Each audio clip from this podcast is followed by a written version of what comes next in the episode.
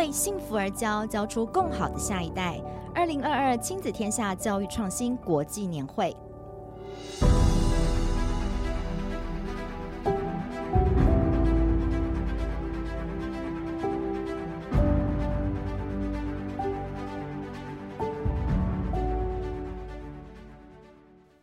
各位听众朋友，大家好，欢迎收听亲子天下 Podcast 教育创新国际年会的特辑。我是十分钟书房的说书人文贤。大家平常在呃亲子天下 Podcast 都在听我说书本上面的故事哦，但是今天文贤呢不在周六的时间说书，我特别跑来年会特辑，要来向大家分享一个我们自己的故事。二零二二年亲子天下教育创新国际年会台北场在松烟的台北文创大楼盛大的展开。其中呢，除了教育论坛之外呢，如果有亲临现场的朋友们可以看到，此次在这个场内，我们特别规划了非常非常多特别的展区还有装置。那今天在节目中，我们特别邀请到此次年会的主要策展人 Rita，以及亲子天下媒体事业群的总经理玉雪，来向我们分享这次筹办年会背后的心路历程，还有甘苦谈。让我们欢迎向听众朋友打声招呼。Hello，大家好，我是 Rita。大家好，我是玉雪。好的，这么棒的活动，我相信背后应该有许多许多看不见的辛苦之处哈。那首先呢，我想要先开门见山的请问二位，呃，很多人回馈说这次台北场的这个环境跟场地非常的好哦。那是一开始就决定在松烟吗？还是说中间有经历什么样的一些转折？暗黑的事情可以讲吗？可以啊，就不能播。我们是一个开明的媒体公司。OK OK OK，来来。其实我们在文创已经好几年了，那从二零一八年一直到现在，每年都想着换场地，每年都还是在这。其实年初的时候，我跟 Rita 走访了很多地方，我们一度很兴奋的提案了。呃，南港的瓶盖工厂哦，但是就在例会上被打枪了，因为我们两个幻想可以跟所有的周边啊、百货公司或者是咖啡店做一些联合，联、嗯、动，我们自己想的非常开心。三铁共，然后老师可以三铁从哪里来都不是问题，对对对，附近也有饭店。但是我们被打枪了之后，后来我们就又乖乖的回到文创，但是不是文创不好，只是我们总是想要尝新呢、啊，对，想要有一些改变了，嗯，新气象。那我们有看到这次在策展的区域呢，有很特殊的装置。那可以请两位分享一下这些装置，比如说有未来教室啊、留言板等等的。一开始在设计这些区域的时候，有没有什么起心动念？我想这应该先回到最源头，为什么我们会有这些互动展？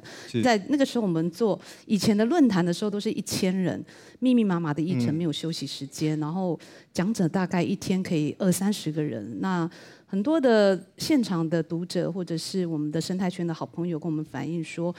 来匆匆去匆匆，然后中间要停留的话，好像没有一个适当的场域，嗯、所以我们每年都一直在想着，是不是有机会可以有一个空间，大家吸收精实的知识之后，也可以有一些交流的位置，然后氛围上可以让大家可以反思交流，然后喘一口气，交交朋友等等。嗯、所以我就把这个愿望告诉了 Rita，我说我今年大概我想要这样，然后我只有这样的预算，然后我要现场很美，然后我就要很有质感，然后我希望。这个干货也不能少，然后国际论坛也不能少，但是我又要软一点，然后有一些好的议题，Okay. 然后瑞塔就告诉我，许愿这样，对，他就说没问题，他可以想办法，所以就开启了。呃，今年一个比较不一样的尝试是，尤其又是在疫情之后，我们首度这样子的实体的活动，没错。那策展人的这个辛苦，要不要跟我们分享一下？呃，我觉得我觉得蛮有趣的，因为呢，我人生一直试这些限制，大家会觉得是限制嘛，对，就在感觉给出一个很高的标准，但我就把它当成一个我觉得很酷的挑战，嗯，对。那所以我跟我跟玉雪就是完全是一拍即合，就是他很敢开，我也很敢接。那你就这样 dreams come true 吗？哦，完全。应该吧，我们有回收问卷，我们来看看。因为至少我那时候呃跟内部在 present 的这个内容的时候，我就说今年作为策展人就有一个 KPI，我要每个人走进现场，然后就说哇不一样。嗯，那呃我们的确我们的论坛的参与的呃就是伙伴呢，有很多人是几乎每一年都来哦，至少有就是四分之一的人。那他们每一个人看到我们的就是庆天下的同仁，都会说今年真的好不一样。嗯，那我觉得光完成这件事情就已经达到，但怎么变成这样，我觉得。应该是大家很关心的事情，就是怎么想出这些完成刚刚那个前面那个 setting 哦。真的。那因为刚刚有提到，其实疫情之后啊，然后包含我们自己有想做很多的变化，就是我们怎么样让很干货的知识内容，在又要有更多的交流，因为我们有发现。线上的干货干货这件事情，线上听大家都 OK 啊。反正我现在论坛，我去哪里不能听？我要学习听得懂就好了。对的，Yes，Podcast 也可以，然后 Live 也可以，甚至是我是录播的都可以。那来现场的诱因，对意义是什么？那我觉得我自己觉得，就是。人跟人的 face to face 的互动是永远线上没有办法被取代，那是一种温度跟感觉。而且尤其我们这次谈的又是幸福，对，没错。嗯、所以这就牵涉到说，好，那长出这些东西怎么长？呃，我我一定要就是。弄一个感觉可以播又不能播的东西，就是呢，其实我们刚刚说在定这个文创的场地的时候，我们一开始也是有一些更大的 dream 的。嗯、我们原本想要做两层楼，哦、对，然后有一个大策展区要来做 mingle 啊互动，然后来做展示来腰展，然后下面来做很干货的东西，这是一个非常好的一个途径。但是呢，呃，整个疫情下来之后，不止我们自己的产业，所有的产业伙伴，嗯，对，这个可以让玉雪来稍微帮我们分享一下。我想有。有一段有趣的背后故事，我可以跟大家分享。就是我们当时是想要做两层楼，因为我们有很大的梦想，希望能够有一层是干货，一层是一个比较大的交流。那后来因为清明节过后，这个疫情整个变得非常严重，所以我们开始在担心这个学校一下子混成，一下停课。会干扰我们整个运作，所以我们在一个转折点的时候，我们就决定把它并为一层楼。所以本来是两层楼的节目已经开展到非常的开了，但是突然要变成一层的时候，我们变成我们要收并收敛。所以在那个视讯会，当时我们都窝房后，然后我们视讯会的时候，我们讨论的时候，几乎是把软性的节目通通删光光，嗯，都毫不自觉，最后。我们的策展人 Rita 淡淡悠悠的说了一句话，她说：“可是我这个策展人感觉这些议题我没有幸福的感觉。”哦，又切题了，又切题了，为幸福而。那后来我们就开始反思，就是说，哎，我们做干货做很多年，那在这个今年为幸福而教的旅程里头，我们是不是工作人员我们自己感到幸福吗？如果我们自己筹办这个节目，我们都没有幸福感，那我们怎么能够传递幸福的价值给？现场来的听众，对对对，听众。所以后来我们就让 Rita 来谈，我们可以谈一下这个 Live Podcast 的这个概念。当时候就是因为我就是说出了一个大逆不道的，就是我觉得很不幸福，然后现场大概沉默了十秒吧，在现场应该有一片寂静这样子。然后，但是呢，我当时候只是觉得说。呃，因为幸福的样貌跟答案是有很多很多，每个人都有不同的。对的，然后但是呢，那个不幸福感是来自于，就是我们在以前自己在学习的时候，你会觉得好像被一直塞入了很多的工具，然后知识，你会觉得那个压力瞬间好大。我要成为一个一百分的父母，嗯、我要成为一个一百分的，就是呃家长、嗯、妈妈。今天我们的 life 条条框框太多，对，很多很多都在谈这件事情。那所以我那时候想说，我们有没有别种答案？我们可不可以用更软性的方式，更接近我们生活的方式来谈谈那个真。正在内心里面的那个幸福，嗯，所以我当时就想，好，我一定要做一个跟我们的大厂干货完全不一样氛围的地方，让大家真的可以在这边悉心的交流。嗯嗯。好，亲子天下大概在今年开始，我们重整我们整个 Podcast 的节目，然后重新回到了就是关系。然后回到了亲子，回到家庭，回到家庭，重新来谈。那我觉得这一系列的内容，我每次听都是非常有感触，所以我就想，好，那我要怎么样把这个东西融入到节目里面？于是我们就做了这个 Live Podcast 的幸福茶屋。我们让每一个主持人，就像我们在家里面一样，会邀请朋友来家里喝个茶嘛，聊聊天。这是一个很轻松、很 casual 的场合。我觉得亲子天下就是这样子。对于家长来说，我们就是这样的存在。我们就是家长的朋友，我们就是陪伴他的孩子，陪伴他走在人生路上里面那个最重要的伙伴，那。这个伙伴在今年的此时此刻邀请来喝茶，我们一起来聊聊这件事情，聊聊幸福，然后聊聊更多的事情，让大家愿意敞开心胸来谈，所以就出现了茶屋。那所以在这个茶屋里面呢，我们用更交流的方式，就是完成刚刚玉雪的梦想。我们希望有更多 mingle 的空间。而其实我们现在录音的场合就是在哎，对，没错，没错，是的，是的。我自己的感觉，坐在这边对谈，我觉得是非常 chill 的。chill，对，因为没没来想撤场，我们想把整个搬回办公室。对，我们。一定要给线上的伙伴形容一下，我们把现场真的做成一个就是露营露营的一个场地，然后旁边有真实的小森林，然后你走进这个空间会闻到土的味道，会闻到草的味道，你会摸到木头的感觉。我觉得会被刺到，对，会被刺到。但是我觉得那就是幸福，那就是生活啊。是，对。那我我我觉得，我觉得一个年会这件事情，它真的能只能有。很高高在上的讲者一直在谈嘛。当然不是说，哦，我们的玉雪刚刚就发现了一些不能播的东西，她开始播头发，我们就是幕后大特辑嘛。对对对。对，但是呢，不是说那些干货不重要，而是我觉得不同的面向，我们应该要提供给我们的听众跟我们的观众。嗯、好，那除了 Live Pocket 的茶屋之外，所以我们在。更进到了展区的时候，我们做了更多的互动。嗯、我们里面其实也有很深的议题策展，里面我们大概就规划了八到十个，就是台湾这十五年来、十二十年来的整个教育的变化历程，尤其是跟我们的执行长、创办人，我们花了就是整整大半年的时间，不断的在那边 overview 台湾这整个就是十几二十年来的教育变化。回顾这一切。但是我在写的时候，我们两个也好痛苦，它很硬。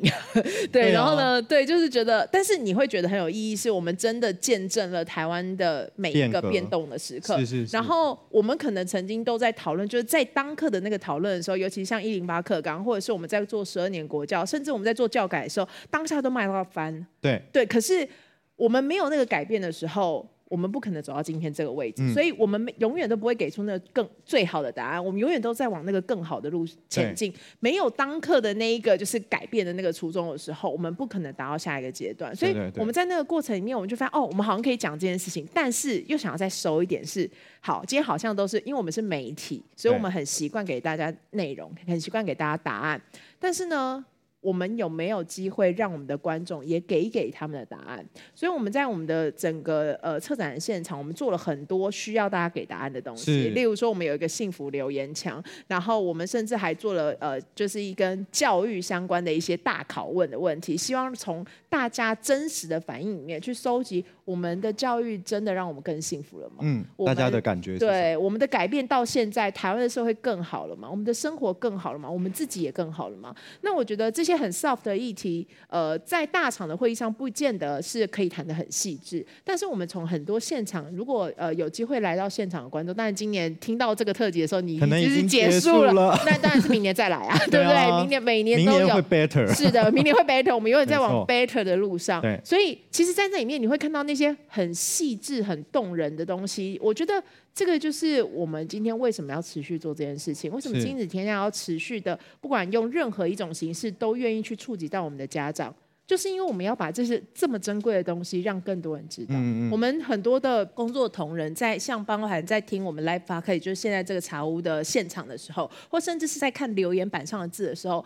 是我们自己都觉得备受感，没错。我觉得我自己在做策展的时候，有一个很重要的概念，我永远都告诉我的团队：只有你先感动了，你才能感动别人。就像唯有你觉得幸福的时候，你才有办法把你的议题传达给别人。那我们就不会只是在做一个大会，我们是真实在传递我们的价值，而且是人跟人沟通，才回应到这一次我们变成实体的这个状态。是的，是的，更面对面的。对。那但是我我不知道呃，听众朋友有没有这样子的概念哦？就是其实。呃，办一个活动是非常的所费不至的。对。那呃，更不用说像现在这样这么多复合式的、这么多装置的一个活动。嗯。那我想请玉雪来帮我们回答一下，办这个论坛对于亲子天下来说是背负着什么样的使命感、什么样子的意义？那我们一直一直的去做这样子的事情，希望能达到什么样子的影响对于社会？哦，我想一开始办论坛应该是呃媒体都会希望把一些议题它可以有一个立体化的可能，嗯、所以我们早期是从国际论坛开始，然后开始一直变形。其实每一年我都希望有一些不一样，我自己就会给自己的团队这样的一个期许。那其实过去是一天的论坛，就是一个议程走从九点走到四点，其实相对也比较单纯。后来我们开始开展成多工，这同一个时段可能有四五个。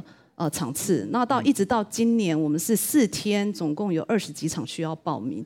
那我回应就是说，刚刚 Rita 讲的，在策展，我们今年的主题是幸福，我们希望多一些流动跟呃工作人员自己的肯定，或者是我们来宾自己也能够认同这个价值。那回到我们提到国际论坛，它的价值是什么？其实每天每年我在现场都有很多呃生态圈的好朋友们，或者是在教育现场努力的老师、校长。哦，学校有很多工作者或者是产业端，嗯、他们都告诉我，每年最期待就是我们的论坛，因为这是引领他们去思考，重新沉淀今年他们的所做，跟明年新的可能，对新的可能，然后他们也会去反思跟呃为下一个旅程做一个更好的应变。那他们非常仰赖我们的议题。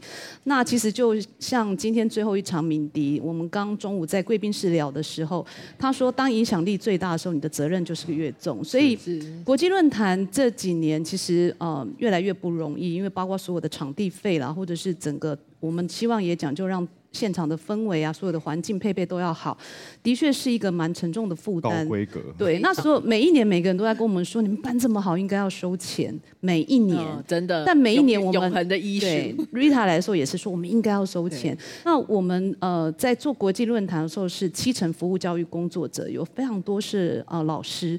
那如果老师他肯。很积极努力的来学习，我们创造了一个门槛，这我自己心里每天永远都在打架。对，所以为了这件事，我们只好另外一个团队要努力去找赞助。那我也很谢谢这几年来有几个 NPO，还有几个创办人，他们真的是拿了一笔经费，告诉我们，他只有一个期待，就希望我们每年这样办下去。我想也因为很多这样的支持，包括来现场的支持者。驱动我们做，那像这两年也很多人问我们说，那你就做视讯就好啦，成本也比较低。是。可是其实就像学校现场一样，你能够跟老师说，我们就视讯上课就好了吗？嗯。K 十二的学生，我们都在家学就好了吗？感觉是不一样。其实人与人之间，它永远存在一种交流跟温度，这个是所有的电子科技就不可能取代。像佐藤学老师也是提到，其实。ICT 教育永远不可能取代人与人的温度。到底教育的本质是什么？人与人之间的温度是什么？这个是我们每年在筹划活动的时候，我们也会问自己。嗯。那当然讲到这里又开始比较那个尴尬了一点，比较沉重。幕后不是要搞笑吗？但是发现讲到这件事情的时候又很难搞笑，所以 我还是回到 给 Rita 讲一讲比较轻松的话题。因为我自己其实不是媒体业出身，我自己本身也不是学教育的，但是我认为每一个人其实都有办法对教育。教育产生他不同的想法跟他的意见，因为我们虽然不是老师，或我们虽然不是教育的从业人员，但我们都被教育过。是的，嗯，所以其实我自己一直都有很多的感觉，我我觉得教育应该是更开放的，然后有更多的，然后所以我有时候自己有心里很常打架，因为呢，每次看我们在定议题的时候，我就会偷偷说 这个。这个真要谈吗？这个嗯，要要这么硬吗？嗯、对对，可是我头脑都对，然后就想说，呃，这个真的会有人听吗？这个这个是不是有点？对，我又我又刚刚又讲了一些不能播的东西。哔哔哔喽，哔哔哔。好了，刚刚这个东西有点逼。好，但是可是可是我后来发现哦，就是因为在不同年龄段的人，然后不同职业的人会有不一样的需求。我的需求可能不是那么刚需的，我会觉得呃这个东西好像呃，就像刚刚敏迪在我们的大会上讲的，我们问他说，双语你有没有一些可以推荐的一些学习的工具或方法？但是其实他从头到尾都在讲一件事情，所有的工具跟内容都会推陈出新，但是你需要的是知道你怎么样使用那些工具。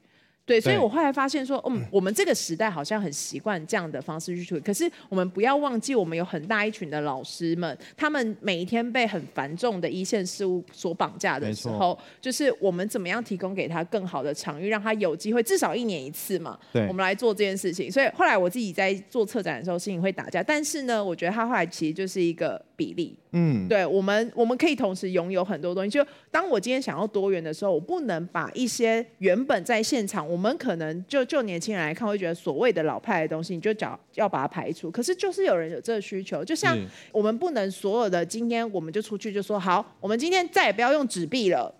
我们不要再全部都变电子，那你要老人家怎么办？对呀、啊，对，所以我觉得那个多元，我觉得可以站在更更好的角度去看。所以这也是再回到这个主题是：今天为什么每年要做？为什么坚持线下要做？然后坚持是那个呃，sponsor 很辛苦也要做，然后呃，那个我们的老板有 要做，好又逼逼，对，又逼，对。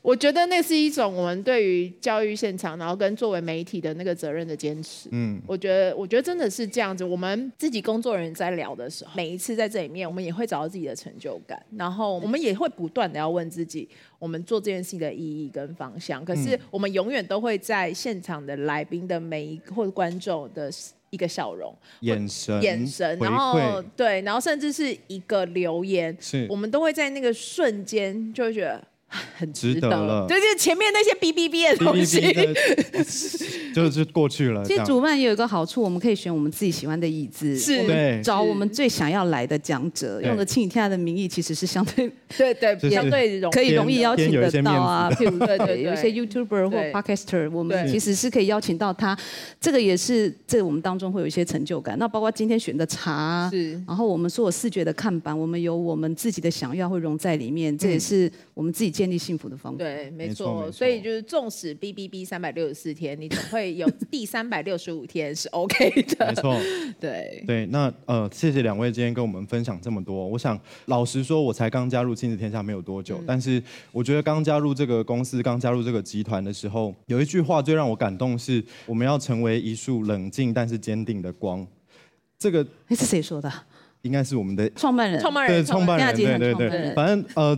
这句话对我影响很深，然后我觉得我们一直一直的办下去，也就像光会一直越照越远一样。那我们在刚刚的对谈里面一直提到辛苦这两个字，但是呢，其实辛苦多了一点，那个心就会变成幸福的幸。嗯，我觉得我们每个人多做一点，多关心一点，多照看一点，那我们可能就会更容易成就一个幸福的世界。对，今天非常谢谢两位的好正能量。我们说好了要爆料，结果就然后结果我们用标题，然后把所有听众骗进来，然后发现结果超级正能量，超级正能量。我们还是要一个 一个温暖的结尾，好不好？我们我们在录音的，而且我现在正看着有人搬树离开。对啊，我们在一个正在凋零的车场里面，在车场。我我觉得这个氛围真的很好笑，因为同事们正在把我们现场可以录音桌都被搬走，对，把把所有他要带回家的物料带走。好，没错，好，再次呼吁大家。明年一定要来现场，因为真的跟直播，我觉得完全不能错过哎。然后现，然后到时候明年的此时再相约，一起来现场听可以逼掉的东西。是，那现场听就可以听到完整，就可以听到完整。但是线上听就是只有听到逼掉，B 掉对对，B 掉或剪掉的，对 对。谢谢我我们工作人员已经傻眼了，刚刚在旁边，我们其实也该下班了，我们要下班。OK OK，谢谢大家，谢谢两位，谢谢谢谢。亲子天下 Podcast 谈教育聊生活，开启美好新关系。欢迎订阅收听 Apple Podcast 和 Spotify，给我们五星赞一下，也欢迎在许愿池留言回馈。我是今天的主持人文贤，我们下次见。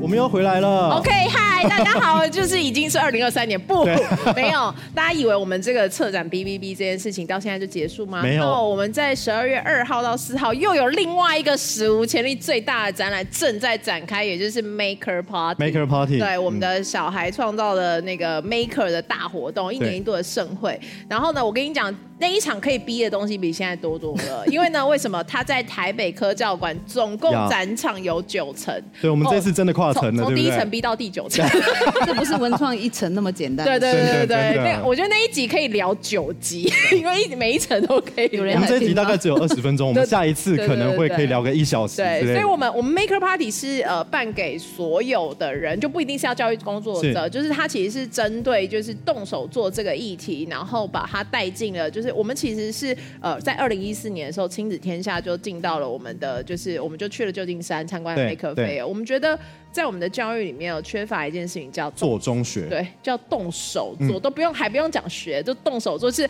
我们是会想、会说、不会做。好，OK，我们要逼了，这个 这好像就是 OK。是说 我是说了一些什么.好，那但是呢，就是但是我觉得在这几年，台湾现场有非常非常多的能量。我们今天在教育年会的现场，我们在看趋势，然后我们在我们看我们关心的议题，但是。我觉得在 Maker Party 你可以看到真实的成果，没错。所以我觉得接着这件事情，虽然一直逼，我们会一路逼到年底，但是呢，我觉得一定要大家来现场再次看一看。我觉得，呃，我觉得台湾真的很棒。台湾的教育就是提供我们这样子的环境，对，我们就是这么多元，就是这么开放，嗯、我们就是这么愿意去尝试，所以我们才能有现在的光景。或许现在都不是我们想要的最佳状态，但是总是每一年都有不一样，对，每一年超越自己一点点，对不对？今年从场地先做不一样，对，真的，从一层楼变九层楼，没错。然后我们从以往可能前几届都在花博，我们再次重回了呃科教馆，对，对我觉得它会有完全不一样的，而且这也是我们首次第一次操叫做 IP 的大战，呀，大家最喜欢的达克比，对，没错。那我觉得今年一定可以让大家完全就是你真的不会不一样，你就从第一层到第九层就哇哇哇这样子，都有不同的体验。对，那就再次的欢迎大家来到现场体验喽。好，那我们要再次跟观众说再见了。是的，我们再跟大家说一次再见，拜拜。爆料特辑明年再见，年底再见。年底我们再开一个 B B B 特辑，拜拜，拜拜，拜拜。